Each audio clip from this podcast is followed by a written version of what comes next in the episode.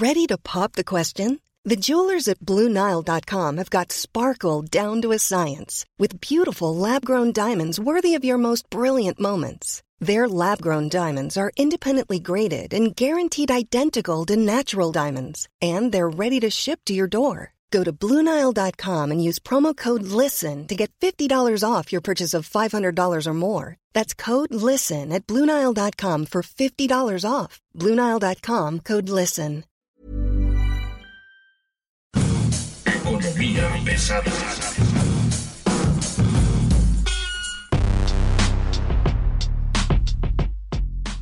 ¿Cómo están ustedes? Bienvenidos. Hoy estamos llegando al capítulo 100 de Economía Pesada. Les agradecemos mucho a favor su atención. Como siempre, estar aquí explicando el PGNomics de la Cuarta Transformación es nuestro deber y nuestra obligación.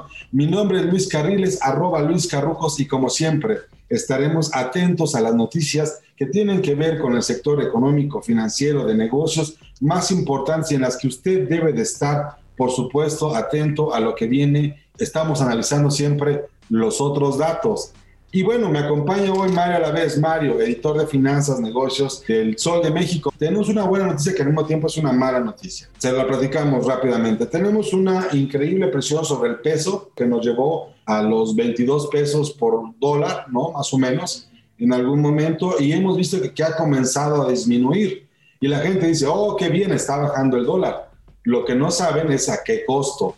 El asunto es, y esa es la mala noticia, es estamos pagando más. Estamos comenzando a pagar mucho más interés para que vengan los dólares, para que regresen los capitales golondrinos y estén aquí con nosotros. Esta eh, corrida, digamos, ¿no? esta corrida exagerada que hubo en torno al valor del peso, pues tiene su explicación, se fueron los dólares y hay que comprarlos en lo que cueste. Cueste lo que cueste y eso es parte de la estrategia del Banco de México que está eh, alzando la tasa de interés referencial. Parece eh, que va a ser una tendencia constante. Sin embargo, hay una voz muy importante dentro del Banco de México que se opone. Es la única que se opone. Se llama Gerardo Esquivel. Él iba a ser subsecretario de Hacienda de la Cuarta Transformación, pero con el retiro del subgobernador Guzmán Calafel, el presidente decide nombrar a Gerardo Esquivel como subgobernador del Banco de México, proponerlo como subgobernador del Banco de México y después ser ratificado por el Senado. Eh, es el único que se ha opuesto de forma permanente a el tema de incremento en la tasa de interés referencial. A incrementar el costo que les pagas por los dólares, ¿no? Y, lo que, y lo que argumenta el señor es que esto puede tener consecuencias en temas como el crecimiento económico, el costo del crédito para las familias y también en las finanzas públicas. ¿Esto por qué? Porque pues obviamente se encarece el crédito y entonces pues se deja de consumir en la misma velocidad. Esto es generalmente se hace para dos fines. Uno, para atraer capitales, dos, para controlar el inflacionario, que va a seguir hasta el cierre de año presionado por los energéticos. Hay una nota muy interesante por ahí en algún portal que yo la vi, que habla de, de los precios históricos de... No, pero a ver, los, los petrolíferos y los combustibles que se utilizan en la industria y en las casas para este invierno van a estar probablemente en su nivel más alto en los últimos 10 años en este invierno. Ese es el pronóstico que se tiene vamos a estar en niveles récord de precios de combustibles y eso le va a pegar a muchas cosas. Pero también hay que ver los factores externos. Por ejemplo, está el dato de que la Reserva Federal de Estados Unidos va a reducir las compras mensuales, las compras que hacía de sus bonos en 10 mil millones de dólares y de los bonos con respaldo en hipotecas en 5 mil millones. O sea, esta reducción va a obligar a que los capitales comiencen a buscar mejores destinos y por supuesto, si México está ofreciendo un muy buen dinero para que vengan los dólares, pues ahí están. Déjeme decírselo de una manera simple. En este momento, hasta Perú está haciendo lo mismo, con todo y el desastre político que ellos tienen, que hay muchas dudas sobre la viabilidad del país, la economía, la política. Hasta Perú tuvo que incrementar sus tasas de interés para bonos de gobierno y esto ha provocado que hayan más dólares hacia ese mercado. No es que estemos mejorando como país, sino que tenemos un monto, por ejemplo, estimado de cuánto más va a subir la tasa. Este año hay que recordar que empezó en 4%.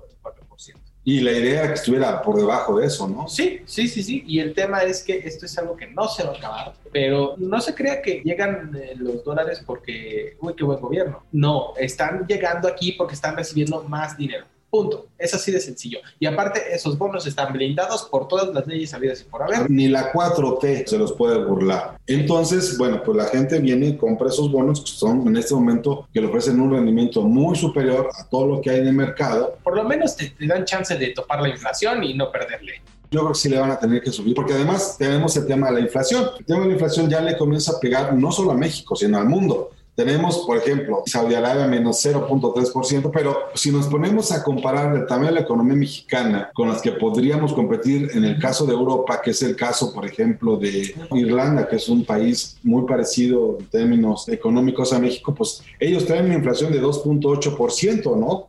O sea, que es bastante controlable Reino Unido trae 3.2% y Nueva Zelanda 3.3%, España 4%. Después de eso podemos ver que países que no están tan desarrollados como esos pero que se parecen igual, están en el ranking de México, como el caso de Sudáfrica, pues ellos tienen un 4.9% de inflación estimada y nosotros ya estamos pues, en los 6%. Solo, y vienen cosas peores, dicen los especialistas. Exacto, vienen cosas peores porque estamos hablando del mes de septiembre. Solo Estados Unidos es un caso especial porque ellos traen un tema de inflación de 5.4%, pero su crecimiento económico no está dando ellos pueden entrar al tema de la estanflación antes que nadie. Podría ser el primer país que abiertamente se tenga que declarar estancado económicamente en su crecimiento, una creciente presión inflacionaria derivada, por supuesto, del COVID, de esta política de frenar la salida de los dólares, que está buscando mercados más rentables. Lo que pasa es que también una acusación muy fuerte que hay alrededor de Estados Unidos es que está retirando muy pronto los estímulos con el objetivo de, de, balancear su presupuesto.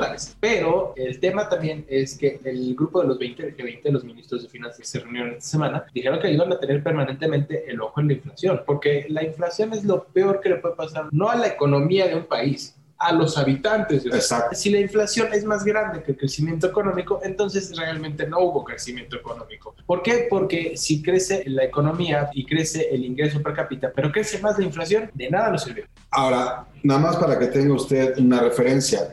Economías tan desarrolladas como la mexicana, como el caso de Turquía, está en 19.6 la inflación, Argentina 51.4% y Venezuela está en el 2.719.5% la inflación. Y solamente para, como referencia para los compañeros que dicen que vamos muy bien, yo les diría, pues este, los rusos traen una inflación de 7.4% y su crecimiento es mínimo, o sea, no les está yendo también como ellos quisieran o como ellos presumen. Si hay un problema ahí, la cuarta transformación le está cayendo como anillo al dedo para ser destruida económicamente esta pandemia y su política de austericidio que además está frenando cualquier estímulo fiscal. La economía está resistiendo en lo último que le queda, ¿no? Jonathan Heath, el subgobernador del Banco de México, estuvo en el foro de la Asociación Nacional de la Industria Química y dijo que el crecimiento este año va a ser de 6.1% y que va a ser mediocre. ¿Por qué? Porque generalmente después de una crisis el rebote alcanzaba por lo menos el nivel del año anterior. En esta ocasión no se va a alcanzar y esto genera un crecimiento mediocre. En el balance de los primeros tres años de la cuarta transformación, vamos a cerrar muy probablemente en negativos. Nos falta la otra mitad para ver si por lo menos podemos llegar a las tablas que tenemos antes de que empezara la gestión que nos iba a hacer crecer 4% anual, ¿te acuerdas? Ese es justamente el problema. El Fondo Monetario Internacional dio a conocer su pronóstico y lo que nos dice del caso mexicano es de que el crecimiento estimado para la economía de Estados Unidos es de 4.9% y en el caso de México el crecimiento era de 6% y ahora están esperando que en el 2022 sea de 5.2%. El asunto es de que originalmente se pensaba que México llegaría a 6.3% este año. Ya redujo esa perspectiva. Y el año próximo, que esperaban 5.2% de crecimiento del PIB, ahora están esperando un 4%. Con estos números, lo que estaríamos diciendo es de que si tenemos suerte y sumamos el crecimiento de este año más el crecimiento del próximo 2022 más el primer semestre del 2023, en ese punto estaremos llegando al nivel que se tenía el 6 de junio del 2018 cuando se votó por la cuarta transformación. De ese tamaño es la caída. No es tanto cuánto se está recuperando o cuánto se está dejando de lado, es de qué tamaño está quedando la economía después de la pandemia. No hay un rebote. Esto ya no es una B ni una L, esto ya es un, señores, llegamos al fondo, alguien va a tener que comenzar a sacar las palas, para hacer el hoyo que viene. Tengan ustedes eso en cuenta. 2023 vamos a estar llegando al nivel de junio de 2018 en el mejor de los casos, conste. Exactamente, eso es lo que yo quisiera aclarar, Luis Carriles. Yo creo que es en el mejor de los casos porque tenemos que tener en cuenta que la economía en 2021 está rebotando y a partir de 2022 puede venir la colita del efecto rebote. Pero una vez que pase esa colita del efecto rebote, que muy probablemente sea en el primer trimestre de 2022, vamos a tener... No creo que más allá, ¿eh? Sí, sí, sí dudo mucho que rebase marzo, neta. Exactamente. Pero a partir de ahí es crecimiento orgánico, es decir, el crecimiento generado a partir de las políticas públicas dentro del país. Y hablando de políticas públicas. Se supone que el año próximo se termina la terminal avionera de Santa Lucía y lo que yo le puedo decir es de que van a inaugurarla, pero no la van a haber terminado. Se supone que en ocho meses se va a tener que estar terminando más o menos la refinería de Dos Bocas y no se va a tener. Y menos con paros. Y menos con los paros que están ocurriendo, que sabemos hoy están provocados por la enorme presión que ejerció el gobierno de la 4T hacia los contratistas. Y los contratistas tienen que poner dinero de su bolsa para pagar a los trabajadores. Lo están haciendo unos equipos, otros no. Y hay un retraso importante en la proveeduría, en los pagos a proveedores de dos bocas. Por eso es que estamos viendo lo que estamos viendo en Paraíso Tabasco con los trabajadores de ICA ICA son probablemente la empresa que más eh, negocio tiene y que peor suerte tiene. Estos trabajadores no viven de echarle porras a la 4T, trabajadores viven del dinero que les paga ICA, e ICA no les está pagando ni siquiera las horas dobles, ya no digamos las triples que les deben. Entonces, ahí hay un problema del cual es total responsabilidad Rocionale como responsable del proyecto desde la Secretaría de Energía, como el propio director de Pemex, ¿no? Y su dirección de administración. Y la secretaria de Trabajo que de pronto dice, queremos, la disputa entre sindicatos debe ser realizada de manera este, decente y bonita. No, no, no, señora, pues, este es el mundo real, este es el mundo de los sindicatos donde los guamazos... Es mentalidad millennial, o sea... Sí, no, no, no, está, está enorme. Se lo dijimos aquí en algún momento. Debemos comenzar a pensar en negocios, uno, que no tengan una alta regulación del Estado, sobre todo donde el Estado no se tenga que meter, hablábamos de que no se metiera en energía y dos, que se metiera sobre todo a las cadenas productivas que estaban relacionadas con Estados Unidos. Parecía que esta era mala idea, hoy nos damos cuenta que no, que ese tipo de negocios son los que tienen oportunidad de sobrevivir. La reforma eléctrica que sigue dando mucho, mucho, mucho de qué hablar. La semana pasada hubo una dialéctica marxista, leninista, chavista, estatista. estatista no, yo, yo la verdad no les... No, yo no les creo nada. Somocista. A ver, la reforma nació muerta, hay que tomarlo en cuenta. No le alcanzan los votos al gobierno en la Cámara de Diputados. No le alcanzan los... los... volteados del PRI, quién sabe. No lo van a hacer. Si el PRI vota a favor de la reforma que está proponiendo en este momento a la 4T es su renuncia a cualquier tipo de competencia en el 2024. Número uno.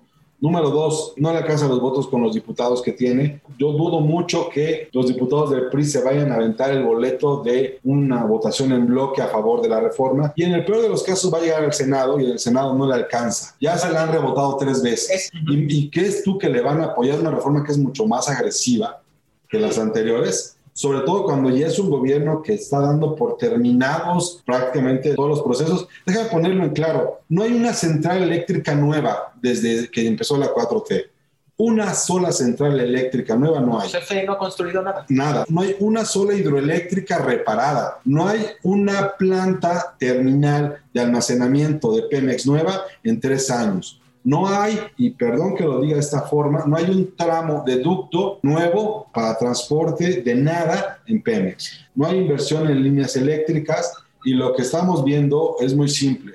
Me parece que en este momento el gobierno pues ya está dando por terminado muchas obras. Díganme cuántos kilómetros de carreteras se han terminado que no se hayan iniciado en el gobierno anterior, digamos, la recuperación económica que se está basando ahorita, el plan de gobierno de la 4T, tomó como base esos proyectos hasta el segundo año. Y entonces ahora es cómo lo resuelve sin dinero y con poco tiempo y además con una iniciativa privada que cada vez se está enfrentando más. El Consejo Coordinador Empresarial ha estado más activo de lo que se podría pensar, primero enviando un mensaje en el que acusa a la eh, secretaria de Energía, Rocío y al propio director de la CFE, Manuel Bartlett, de basar su reforma eléctrica en una ideología y no en términos técnicos y no en términos de negocios, que es lo que importa dentro del sector eléctrico. El sector eléctrico no es un juguete. Si se cae el sector eléctrico, adiós país. Se acabó. Para que un país crezca 4%, necesita crecer su capacidad eléctrica 6%. Para que un país crezca 3%, necesita tener un 5% de crecimiento del sector eléctrico. No tenemos una sola planta. Ah, y por cierto, esa es una de las grandes imprecisiones que dijo la secretaria de Energía Rocionale eh, durante su discurso de lunes en la mañanera. La señora dijo que la CFE tiene prohibido comprar certificados de energías limpias. Es una Mentira. La legislación establece que para tener acceso a los certificados de energías limpias tienes que construir una planta de energías renovables después de 2014. Después de 2014. ¿Para qué? Para que las empresas privadas y las CFE no se hicieran patos o no se hicieran gansos en este caso y siguieran invirtiendo en fuentes renovables. Ese es el objetivo de los certificados de energías limpias. Los están desapareciendo por un berrinche, porque a la CFE no le interesa invertir en nuevas plantas. A la CFE le interesa invertir en sus sindicatos. No, y además el sindicato pues ya dijo que ellos van a apoyar la reforma eléctrica, que le regresa a la CFE todo. ¿De acuerdo? ¿Sabes también quién dijo eso? Martín Esparza. Martín Esparza, él es su fuerza del centro, claro. Hoy lo dice con la 4T a partir del Sindicato Mexicano de Electricistas, donde lo que quiere crear es una cooperativa igual lo que hacen las tiendas Oxxo, ¿no? Que hacen las tiendas Bimbo. ¿Te acuerdas con quién se lleva de piquete de ombligo Martín Esparza? No, dinos. Napoleón Gómez Urrutia. No me digas, son amigos. El senador, el ilustre senador que está haciendo su propia CTM versión ganso.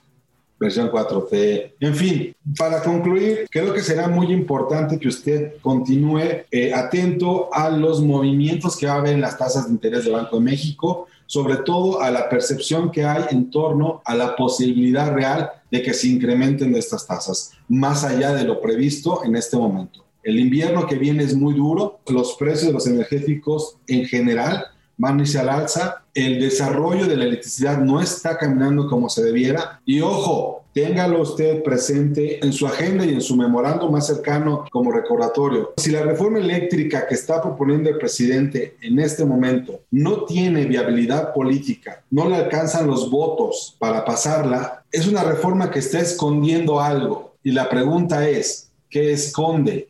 cuál es el desastre detrás del desastre. En fin, esto es Economía Pesada. Muchas gracias. Mario, muchas gracias. Luis Carriles, un gusto estar en Economía Pesada durante estos 100 capítulos, pero toda buena historia tiene que llegar a un fin y este es el fin de la mía en Economía Pesada. Siempre va a ser un gusto enorme que he estado con nosotros tanto tiempo, la verdad. Dos años en Economía Pesada han sido maravillosos y bueno, usted siempre tuvo información atenta, a tiempo, respaldada, compartida y pues aquí seguiremos nosotros en Economía Pesada. Muchas gracias y no se olvide darle clic a nuestras redes. Síganos también en las plataformas de audio Google Podcast, Apple Podcast, Acast, Amazon Music, Deezer y Spotify. Esto es Comida Pesada, arroba Luis Carrujos y arroba Arturo-a la vez. Ahí seguiremos dando guerra. Muchas gracias, hasta luego.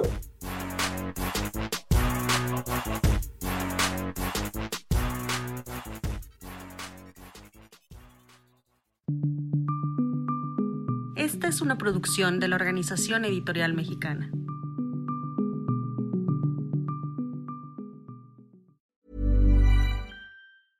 Cool fact a crocodile can't stick out its tongue. Also, you can get health insurance for a month or just under a year in some states. United Healthcare short term insurance plans, underwritten by Golden Rule Insurance Company, offer flexible, budget friendly coverage for you. Learn more at uh1.com.